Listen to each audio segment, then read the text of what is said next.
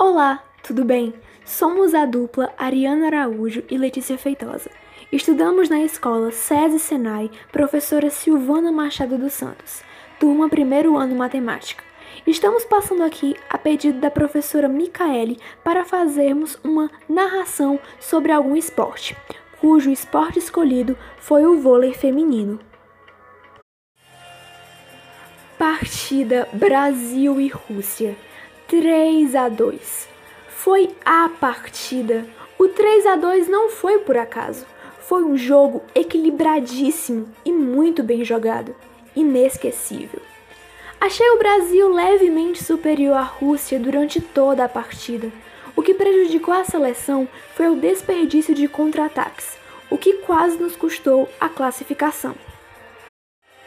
Fazia tempo que não via o Brasil jogando tão bem com todas as atletas contribuindo e sendo decisivas, cada uma em seu momento. Thaisa comeu a bola. Sheila chamou a responsabilidade para si na hora que mais se precisou dela. Garey foi corajosa e teve estrela. Foi com o saque dela que veio a reviravolta brasileira.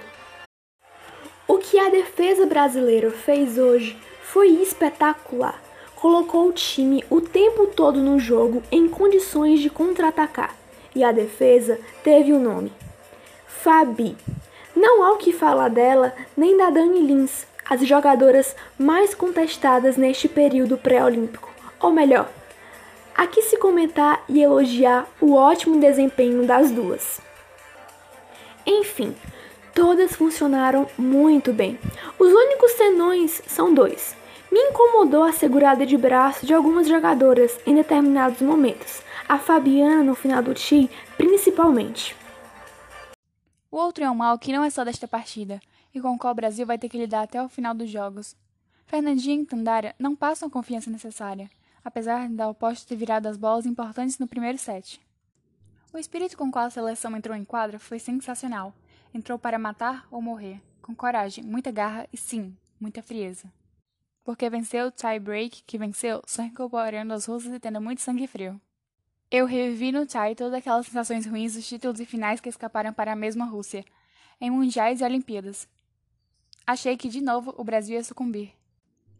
O 13 a 10 para o Brasil, no tie, foi uma reprise de Atenas, assim como 24 a 19. Só que no final da história, a seleção conseguiu reescrever, ou seja, foi a partida de redenção, de acabar de vez com todos os rótulos e karmas que a seleção carregava há anos.